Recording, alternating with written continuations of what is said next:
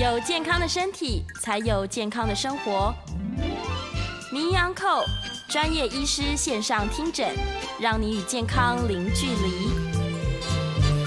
这里是九八新闻台，欢迎收听每周一到周五早上十一点播出的名医昂寇节目。我是简文仁，物理治疗师。今天的节目呢，在 YouTube 同步有直播，欢迎听众在 News 九八 YouTube 频道留言询问相关的问题。在半点过后呢，也会接听大家的 call in，有相关的问题呢，欢迎打电话进来。预告 call in 的专线是零二八三六九三三九八零二八三六九三三九八。今天要讨论的主题呢是提升武力保健康啊，提升武力保健康。各位九八新闻台的听众朋友、观众朋友，大家好啊。那过去呢，我们谈到三健康啊，就是复健、恢复健康。保健保持健康跟促健促进健康，好像是三个阶段。不过其实后来想一想哦，其实健康促进是整个涵盖在里面的。就算你在复健，我中风在复健，我在复健的过程当中，我也能够健康促进。也就是说，我们这个没有最好，只有更好。我怎么样让自己能够健康、更健康、更健康、更健康？这个意思在这里了哈。那在现有的状况之下往前迈进，就这一句话啊。就是能够求哎，我各方面能够更好。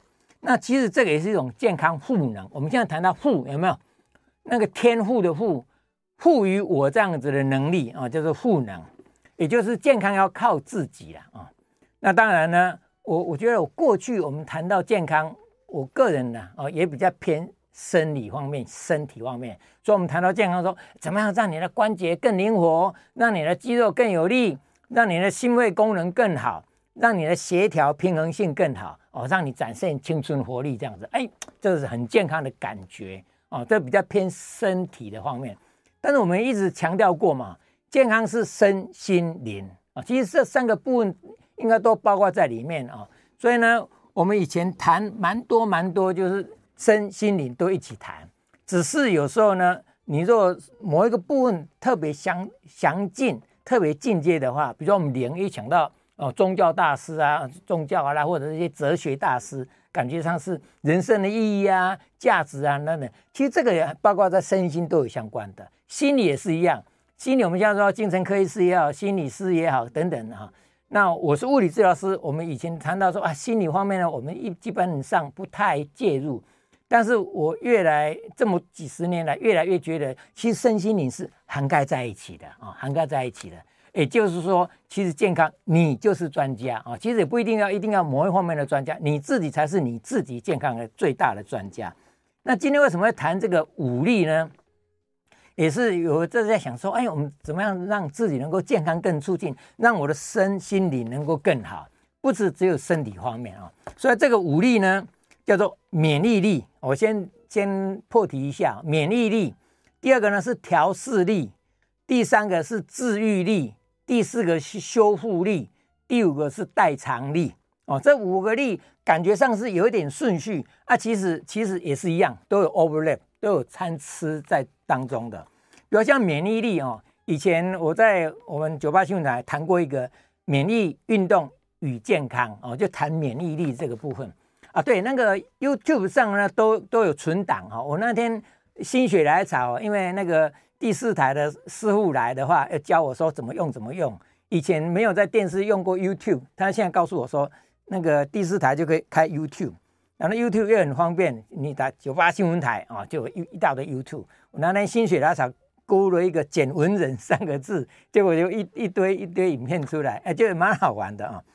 那这个免疫力呢，就是什么，让你变成一个无敌铁金刚一样。我们上次谈那个病毒也是一样哈，就我免疫力很强啊，病毒、细菌外来外邪，中医讲的外邪一大堆来，根本进不了身哦。那个细菌、病毒进来哦，那就算有进来了，我马上把它干掉，它很难在我身体内复制啦、成长啊、繁殖啦、存活啦，所以我就变成无敌铁金刚一样。礼拜六台湾癌症基金会有个活动。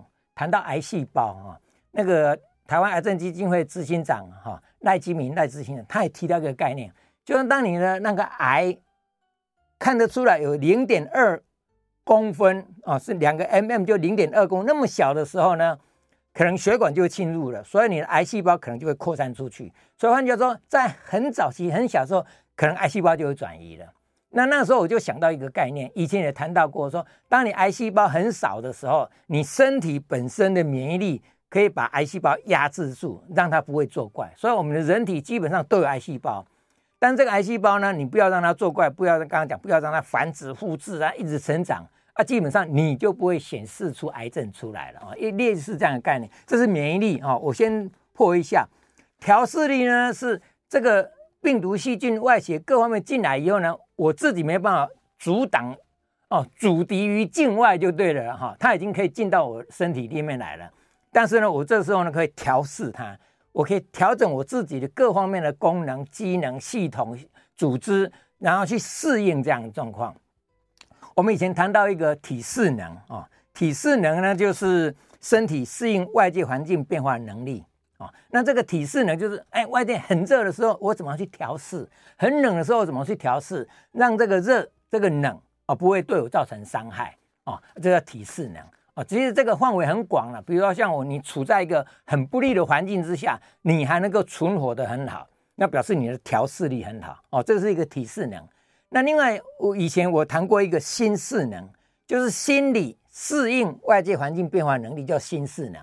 就是我们面对外界的时候，有人批评你，有人夸奖你，有人怎样怎样，你面对这个情绪上的一个障碍或者一些问题的时候，你可以调试得很好。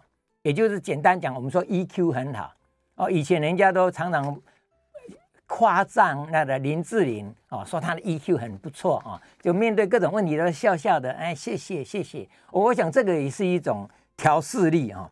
那第三个叫做治愈力。哦，治愈力就是现在扬生基金会一直在推广，人体里面住着一位最棒的医生，哦，这个是你对你最了解、最清楚你的医师啊。那这个医师呢，就可以治愈力。所谓治愈力，就是刚刚讲我没办法调试的时候，它毕竟还是影响到我了啊。那我影响到我的时候，我怎么去治愈，让我恢复？我就是有机体啦。哦，以前。我有时候开车，因为我喜欢开快车。以前开快开车的时候，有时候会有这样突然有这种想法：那个螺丝弯是松的哦，那个轮胎螺丝如果没有拴紧松了，那越开越松，越开越松，哪一天啊不小心呢，轮胎可能飞出去了哈、哦，那就发生车祸了，类似这样子。但是呢，我们人体跟机械不一样啊。不过说机械，现在 AI 越来越发展，听说。很多很多机械东西，它本身就有自我侦测、自我调整的能力啊。比如你哪个地方比较松，哪个地方比较紧，它有学识有那个 sensor 侦测，侦测发现哎有点异样，它自己会会自己来调整。所以换句话，现在机器 AI 哦，各方面可能跟人体比较越接近的，我们人体本来就有这个能力了哦。我哪里有问题？比如说我们最常讲的累积性的运动伤害，我今天做去运动，运动我肌肉收缩收缩。我的肌肉纤维一定会会断裂，会破损。当断裂破损的话，我呢休息一阵，第二天，哎，我晚上给他机会，给他时间，他会治愈啊，类似这样。那更明白的治愈力，可能各位比较清楚，像感冒、拉肚子啊。我们说感冒有时候你不用吃药啊，嗯，过了大概五天到七天啊，一个礼拜内，大概感冒就会好了啊，类似这样，就是我们身体里面治愈的能力。那个拉肚子也是一样啊。以前我谈过一句话，叫做“时间是最好的医生”。某些疾病、某些酸痛或者伤病等等等等，这些呢，时间需要一点时辰啊。这个时辰不一的，比方说像拉肚子，我常界定为一天。你今天拉肚子，那个良性的拉肚子，你吃的。不该吃的东西，不好的东西，它我们启动一个机制，把它排掉，就把它拉掉哦。这个是大概一天内是拉肚子，一天应该就会好。那感冒呢？哦，感冒大概有时候又比较多，五到七天，类似这样，就是任何疾病有它的自然的一个过程，这个过程就是这个时间。啊，时间给它时间，我们身体启动治愈力，所以我就可以恢复了。这是治愈力。第四个是谈到修复力。修复力是连治愈都不容易的哦，比如说我刚刚讲的那个运动肌纤维的拉伤啊，如果拉伤的比较厉害，拉伤的比较大片、比较厉害的话，那我可能第二天还是没办法恢复啊。我们说退退，因为铁腿啦啊，或者很多肌纤维受伤到比较严重或者撕裂伤哦，比较明显的撕裂伤的话，它还是恢复的过程当中没办法完全好哦。比如它会了慢慢会有一些纤维化，你的你的功能会受到一部分的影响。但至少我可以修复堪用了哦，修理好了以后，虽然没有办法像新的、像原来的，像刚刚讲治愈力大概就可以完全恢复。那没办法的话，我至少会有修复力啊。修复力的话，有一些来讲上了年纪，修复力会变得比较差哦。像很多病人说啊，江老师，我以前闪到腰哈，过两三天就好了哦。我说不不错，那是你的身体的治愈力比较好。他说现在闪到腰，有时候一个月都好不了。那就因为你慢慢慢慢上年纪以后，你身体的机能会比较差一点哦，比较差一点，所以呢，你会发现说，这个时候没办法治愈，我们就要靠修复力。它有纤维化，你就怎么样去修复它哦，修复它。那最后一个是代偿力，就是我连修复都没办法修复了，我的功能会受到影响了，我功能变差了，怎么办？代偿哦，利用各种方式来代偿它。啊，其实各位想到代偿的话，以前比较常听到，比如说我们说中风，中风的话，因为你脑神经伤的部位、伤的大小、伤的程度不一样的话，你愈后会不一样。所以一样是中风，有人恢复的很好，有人恢复的比较差。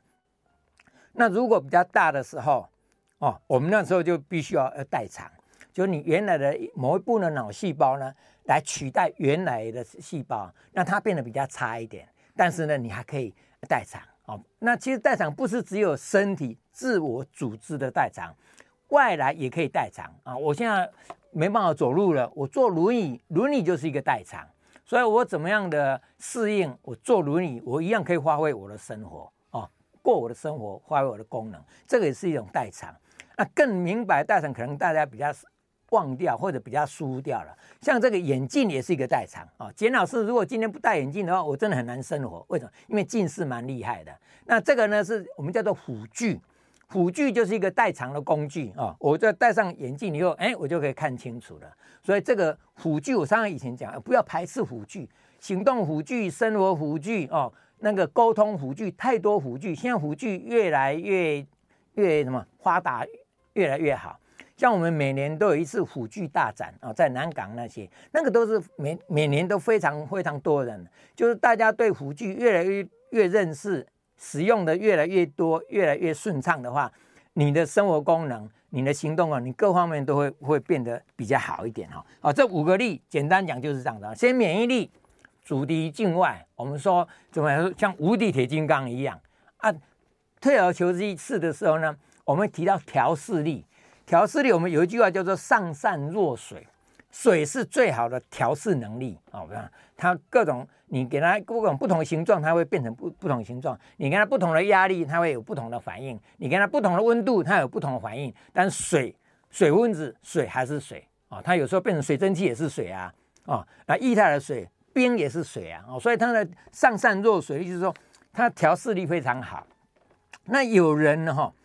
要把那个变成说适应力，其实调试力比适应力又进一步更主动了。所谓适应力就是你来，我可以顺应你；调试力是我可以更主动去调整我自己啊。其实这个不太一样啊。那那个治愈力来讲哈，像治愈力就是一个有机治愈，有机治愈哈。不过调试力我再再补充一下哈。这个当然不同的新的理论哦，我想大家听一听，不管是新的理论或者有些人这种讲法，我们都参考参考啊。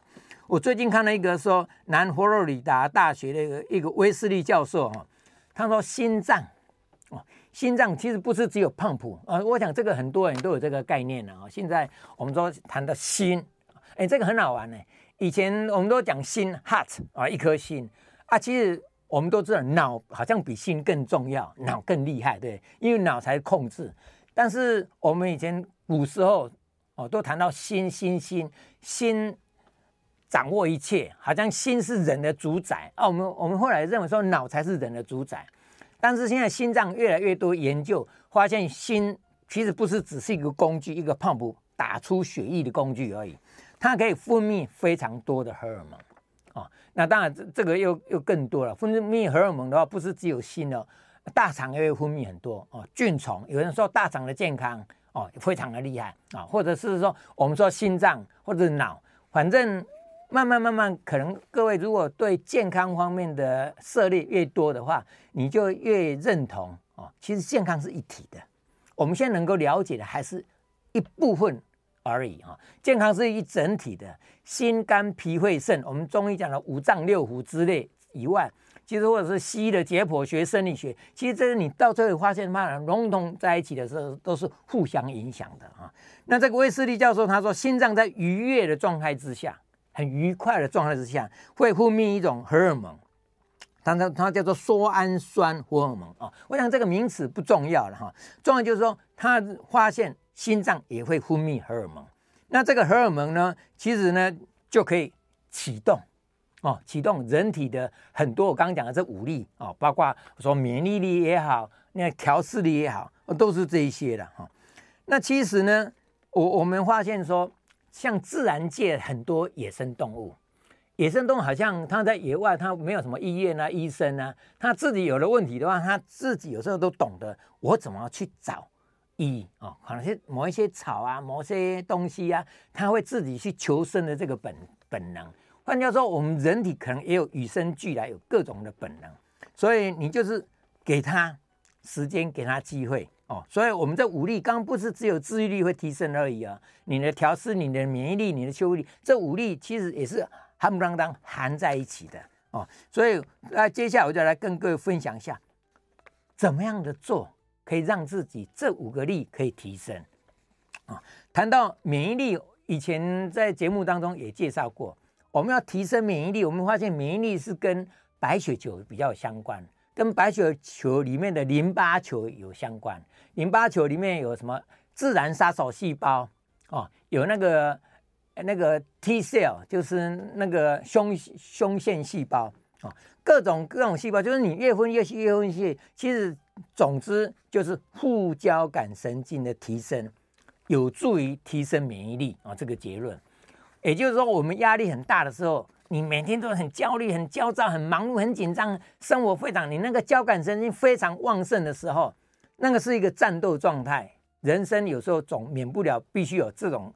这种能力有这种战斗状态，但是还有一个很重要，你就另外一个副交感神经也要提升上来哦。那这副交感提升上来，就是可以提升你的免疫力哦。所以也就是说，我们有时候如果让自己能够身心 calm down 下来哦，所以我们有时候说静坐啦、减压啦、呼吸吐纳啦哦，或者说很愉悦啦、很舒坦啦等等等等，这些都有助于提升你的免疫力哦。所以就是大家。平常生活再怎么忙碌，都一定要拨一点时间，让你的身心能够 calm down 下来。那这又回到好好的睡一觉，有助于提升你的免疫力哦。我们很多人都有这个经验，有时候一熬夜熬多了以后，你会发现你的整个身体都乱掉了啊。很多身心不是只有身体哦，你的心也会受到一些影响啊。所以，我们刚讲那卫斯理教授说，你很愉悦的时候啊，会分泌这个分泌的，其实蛮多了哈。蛮多种论点都说，你每天很愉悦的心情的时候，你的身心都可以获得很多疗愈。那至少我的经验是，我们说身心社会嘛，身心灵或者 WHO 讲的身心社会，你每天都很愉悦，你笑脸迎人的时候，你的社会性、你的社会功能，这个也有帮助，对你的社会性的健康都有帮助。很多人碰到，哎，简老师看你每天笑眯眯的啊，当然这是我的本性啊。因为我一直认为说，其实我们这个社会上没有坏人，没有坏事啊，就是有一些人你会觉得他这样你不认同他啊，我们有时候把他归类坏人，但是有时候我会想到说，他可能有他的立场，或者他从成长背景，或者他的生活经验，他现在的立场，他现在的状况，其实有很多很多因素造成他现在这个状况，他的言行举止有现在这个状况。我们有时候呢，尊重、包容。他们哦，所以就不用跟他计较。我们能够引导就引导，我们不能引导的，我们就是哎，谢谢，我们就转身。我们不一定要跟他起冲突。你这样的话，你在社会上，你的这个社会性就会比较和谐。调适力也是一样哈，调适力就是说，你怎么样的让自己身心灵啊？当然谈到心的调试哦，有时候很难哈、像简老师以前跟大家分享过养心法任，命、知性、学员，人呢是看学员的，不要太斤斤计较、太执着、太一定怎么样、一定要怎么样。其实比较学员，因为这个社会哦，这个我们都是千变万化，你怎么样子适应是学员，这是一种状况啊。另外一个来讲，就是说我们大步走，多蔬果，少花火，也是个养生的概念，要少花火。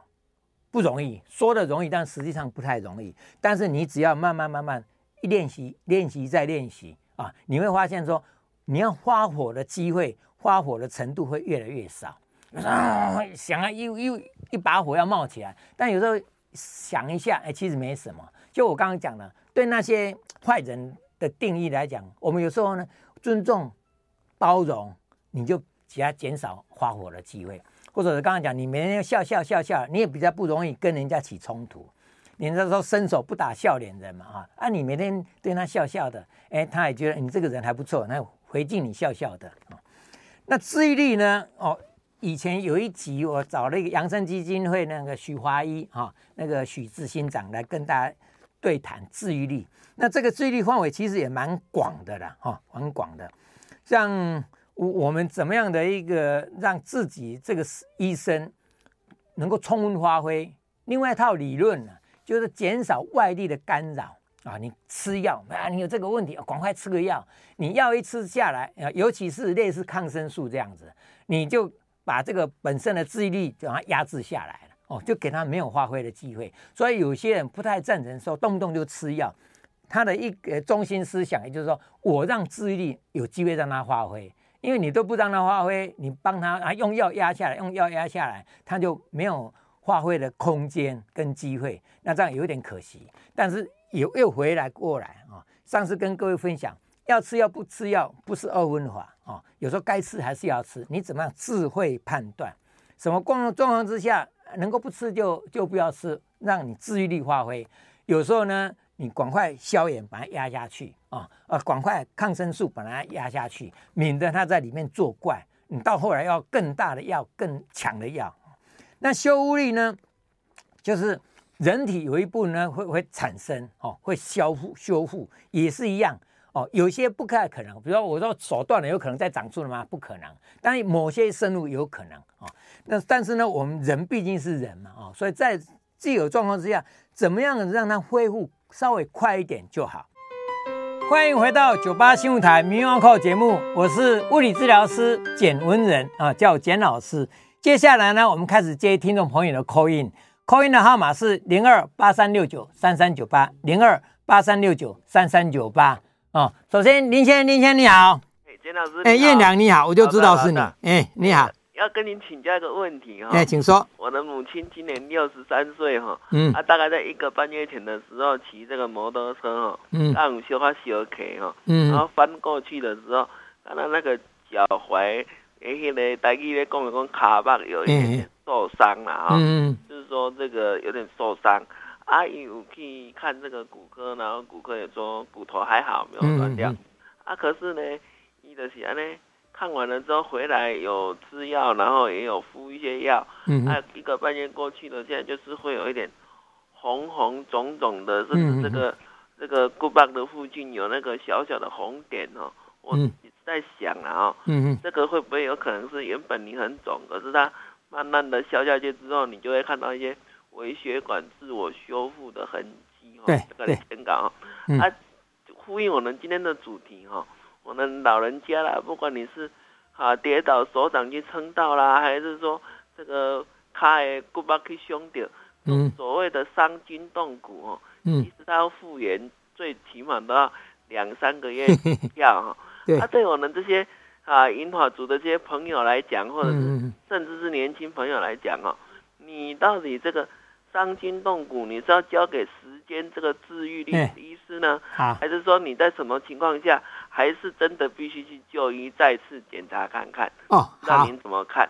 以上跟您请教，我在家照听，谢谢。好，谢谢谢谢。哦，这个燕良这个问题非常好哦。基本上哦，我先简单讲一下哦。那个妈妈一个半月前那个卡巴哦脚踝的地方呢哦受伤，但是现在还有红肿，因为很多人脚踝受伤、扭伤的话，X 光一照说，哎，骨头没怎么样哦，啊，医生就说没怎么样啊。我现在告诉各位一个经验，给大家参考。你那个脚扭伤、冰卡都扭伤以后，那个肿，跟当下哦很痛，可能第二天就肿起来了哦，啊，有时候会淤血哦。那这个是微血管破裂就会淤血，那个肿只要超过一个礼拜，就表示状况不对啊。就是一个礼拜肿应该是慢慢慢就会消掉，第二天肿，第三天可能最肿，然后就开始慢慢消掉。那如果没有消，超过一个礼拜，甚至十天两个礼拜还在肿，通常都有线性骨折，要表示说你的韧带扭伤可能也是蛮严重。那甚至刚刚讲有线性骨折，因为有时候骨头线性骨折，修啊壁虎有没有稍微有点裂痕，那个 X 光照不出来。但是因为只要有裂痕，那个伤在，那那个就是肿就会一直在哦，肿就一直在。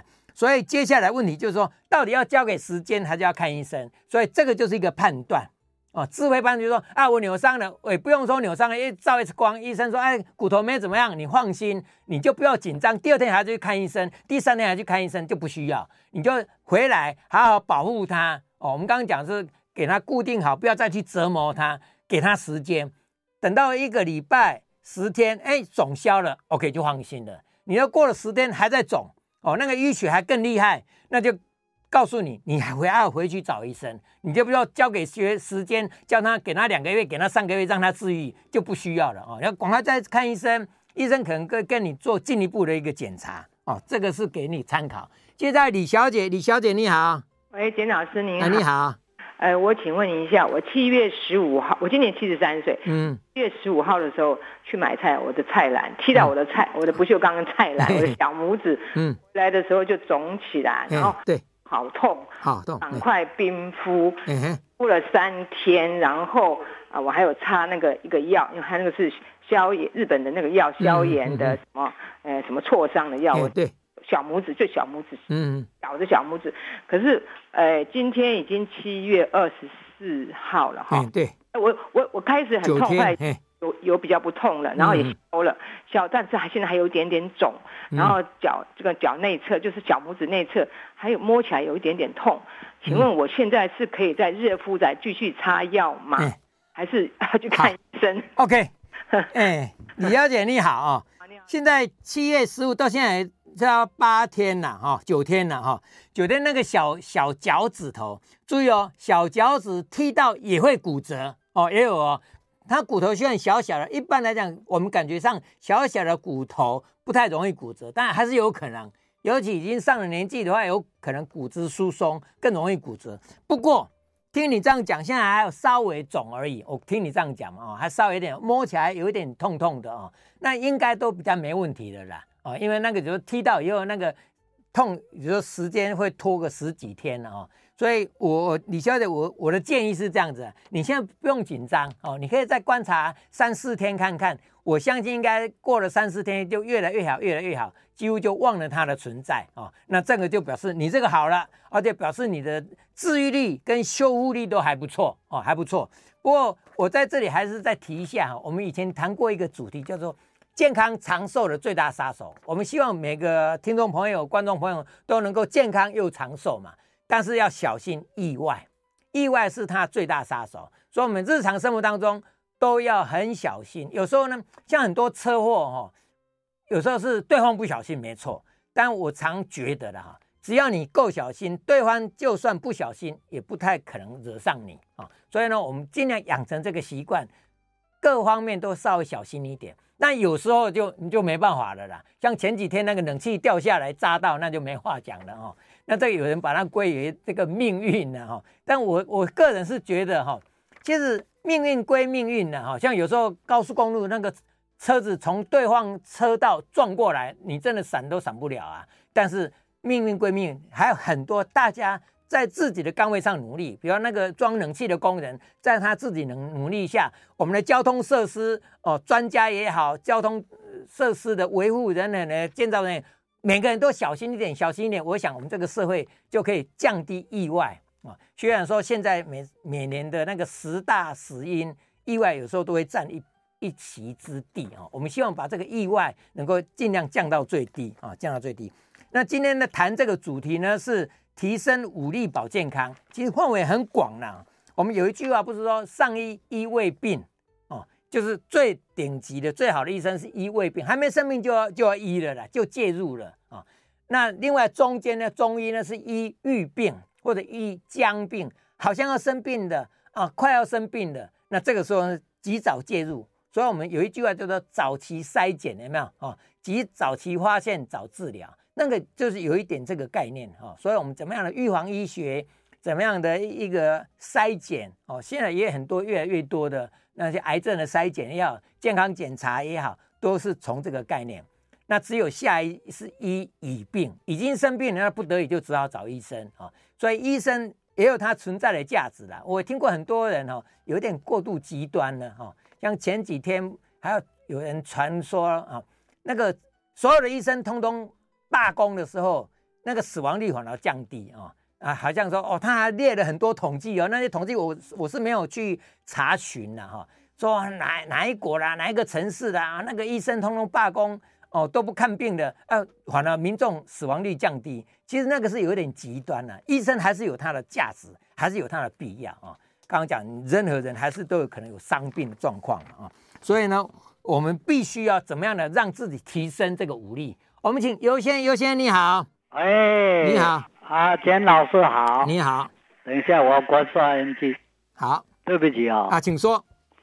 我呢，上一次我有 call in 给你啊，哎，是是，说我在水门。大道城那边啊，嗯，啊，我现在请教你哈，哎，请说，我们那边运动场哦，很多人呐，哦，都是打赤脚，哦好，卡，嗯，蹬恰卡打超草皮哈，草皮，啊，这样在运动，嗯，还有，呃，他那个好像有小石子的，对对。修健康步道，哎，哎，不是不是健康步道，哦，小石子，哎哎，这脚细粒啊？然后 BB 可大粒，是啊，他打的，就是打的也是，你讲没有常打赤赤脚的人，对，哦，嗯，诶，脚会感觉会痛，嗯，对，啊，但是哈，是不是？可比讲，你若惊这石头啊，粒较好，也是惊草皮较好？哦，安尼好，还有还有还有啊，第二点哈。呃，人讲讲了哈，你在什么地方酸痛了？哈、嗯，啊，你好像可比讲手手肘是什么地方酸痛？嗯嗯、他们用拍打的。哦，好好。用拍打的。哦，好。是不是可以？哦，OK。好，好，这两个问题是。啊，请教你哦。没问题，没问题。有时间可以，你来来 来指教一下吧。好好好，好不好？OK。啊，刘先生你好哦。当然有人打赤脚哈，也有很多人说打赤脚吸地气啊，有这种这套理论，因为它吸地气，然后排除身体的静电等等的这些理论，基本上我都不反对。但是记住，打赤脚，我们刚刚讲了预防医学嘛哈，就是风险高的我们要小心，避免意外。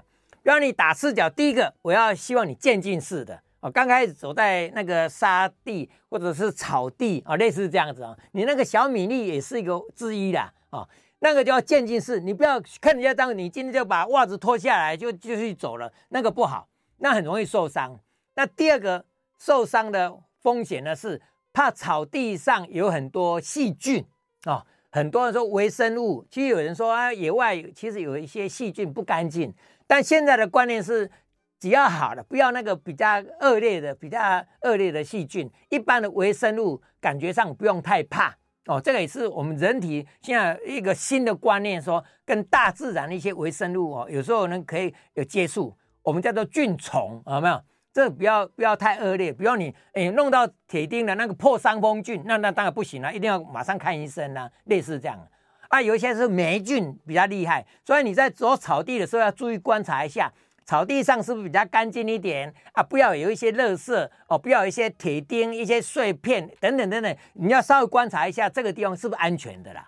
那那个小米粒也是很好哦，小米粒稍微刺激一下，那个都都 OK 的。但是我刚刚讲，你要考虑到这个是土质、这个草质好不好，以及你的打赤脚是不是慢慢渐进式的。你如果已经很习惯了，皮很厚了。很适应了，那当然就比较没关系。至于拍打功，以前我们节目当中也谈过了哈，拍打功我不反对，它是保健中按摩的一种手法，按摩也是保健很好的方法。但是呢，你注意哦，你不要拍打得太厉害，那个力道、部位跟手法，我们要稍微注意一下，因为拍打功也是有风险。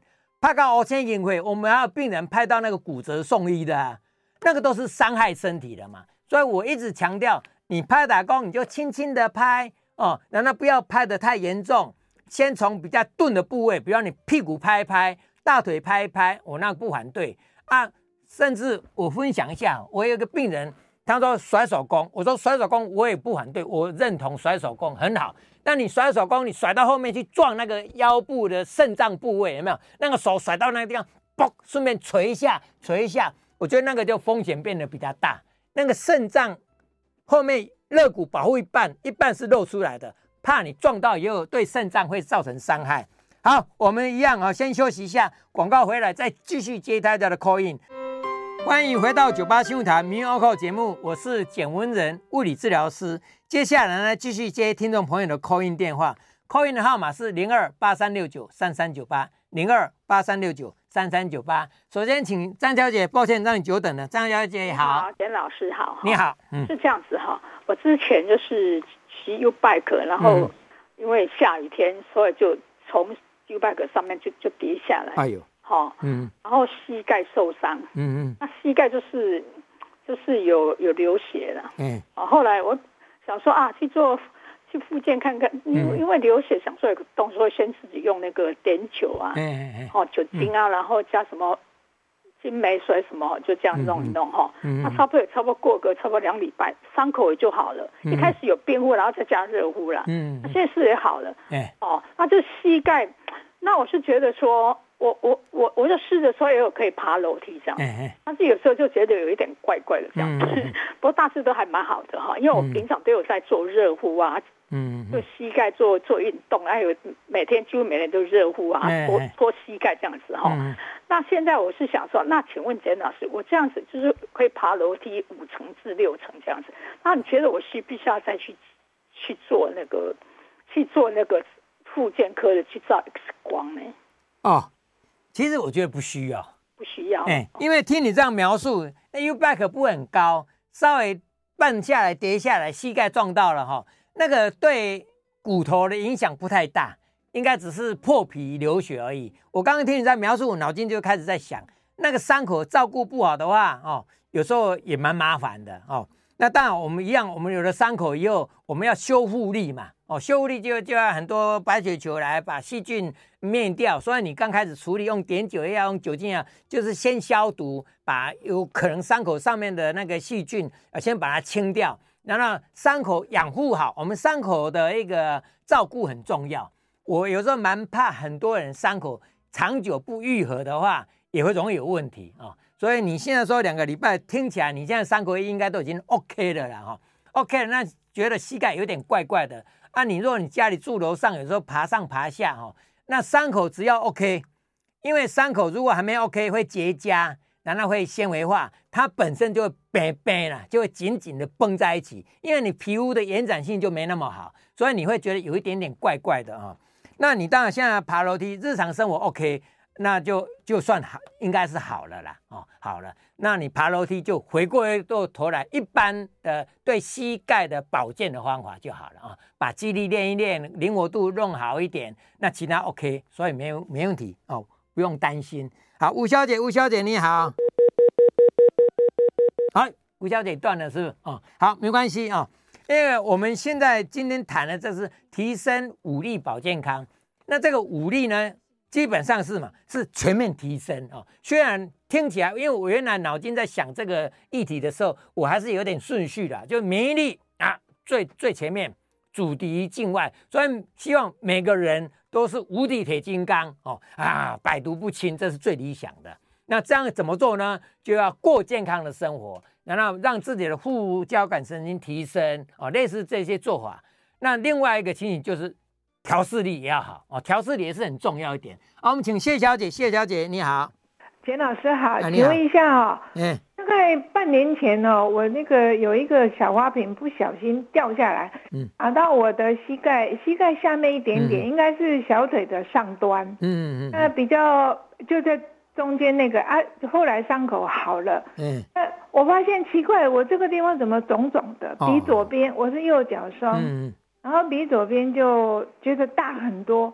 那我我平常我有做深蹲啊，或者拉筋啊，嗯哼，好像都还好，还好，嗯，可是可是这两天怎么觉得它一直都没消，然后我这两天又觉得怎么有点痛痛的，嗯嗯，那要请简请问简老师，我像我这样，我需要去看医生吗？OK，我热乎，你说右边觉得比较肿，那就是那个我平常走路也都还好，没有特别感觉，没有特别感觉，因为膝盖下面哈。那个有一个叫额头哦，额啊，鸭子额的额，额头那个本来就会凸出来，那是我们的筋骨有一个凸出来的地方，所以有些人呢，那个那个地方本来就蛮凸的哦，我们叫做额头症候群之类的，那个有时候你会压会痛哦，所以你现在说你发现你右边比左边大哈、哦，我不晓得你有没有去观察一下，之前呢右边本来就比较凸一点，因为你如果你现在压了会痛，你要左边压一压，右边压一压。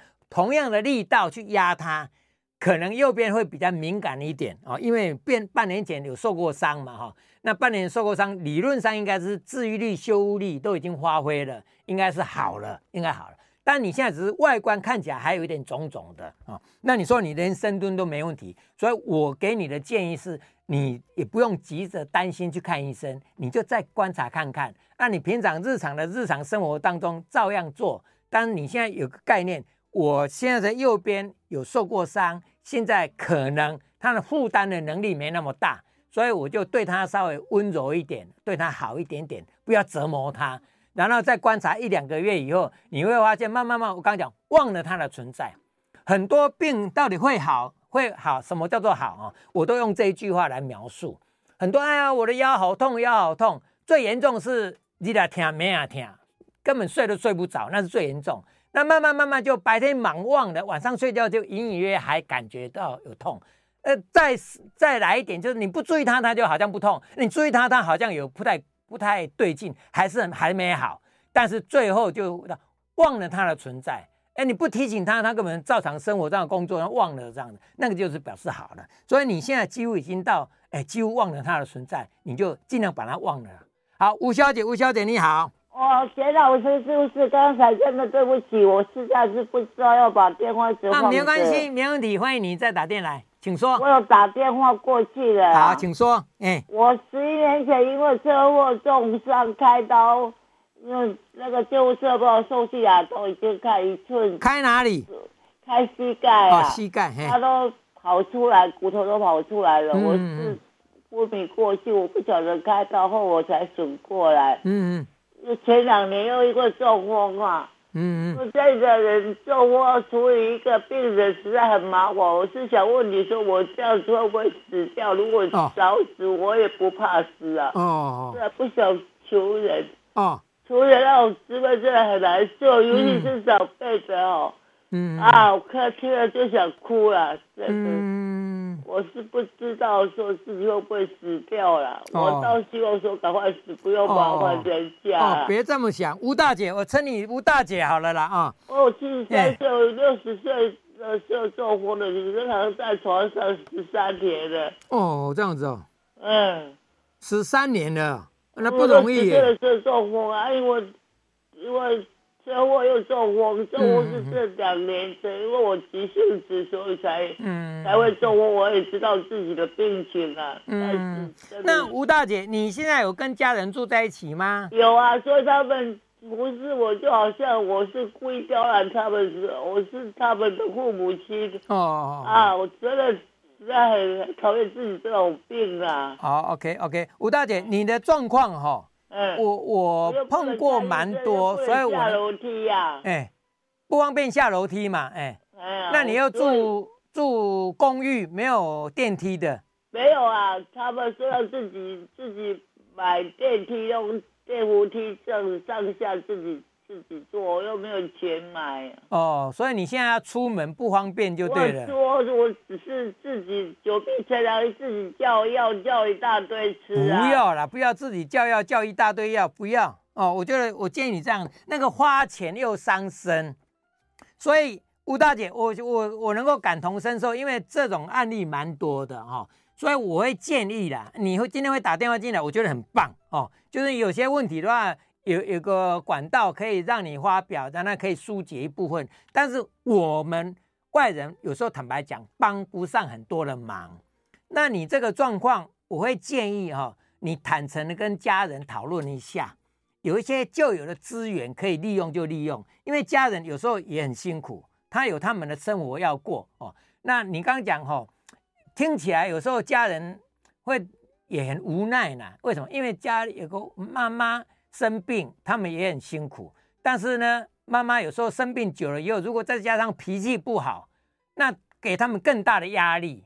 所以你现在可以的话，我会建议你以后跟孩子呢多笑脸相迎。反正你就往好的方面想，能够请他们帮忙，就很委婉的、善意的提出来。你不要就先好像说你们都不理我，你们都不管我啊！然后我要什么要什么要什么，就很凶的要求他们。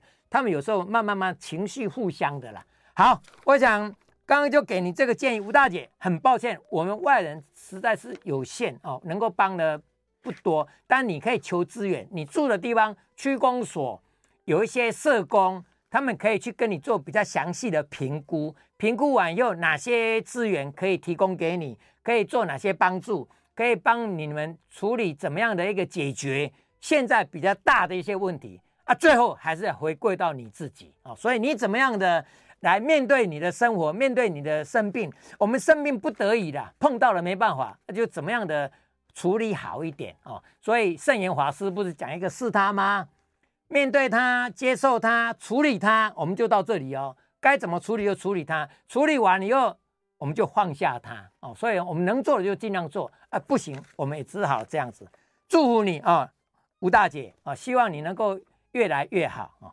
好，我们今天的节目呢就进行到这里啊。我是简文仁物理治疗师，今天这个主题提升武力保健康，我希望大家都朝这个方向来努力，让自己能够越来越健康。不管你是健康的人还是已经生病了，都可以越来越健康。谢谢大家。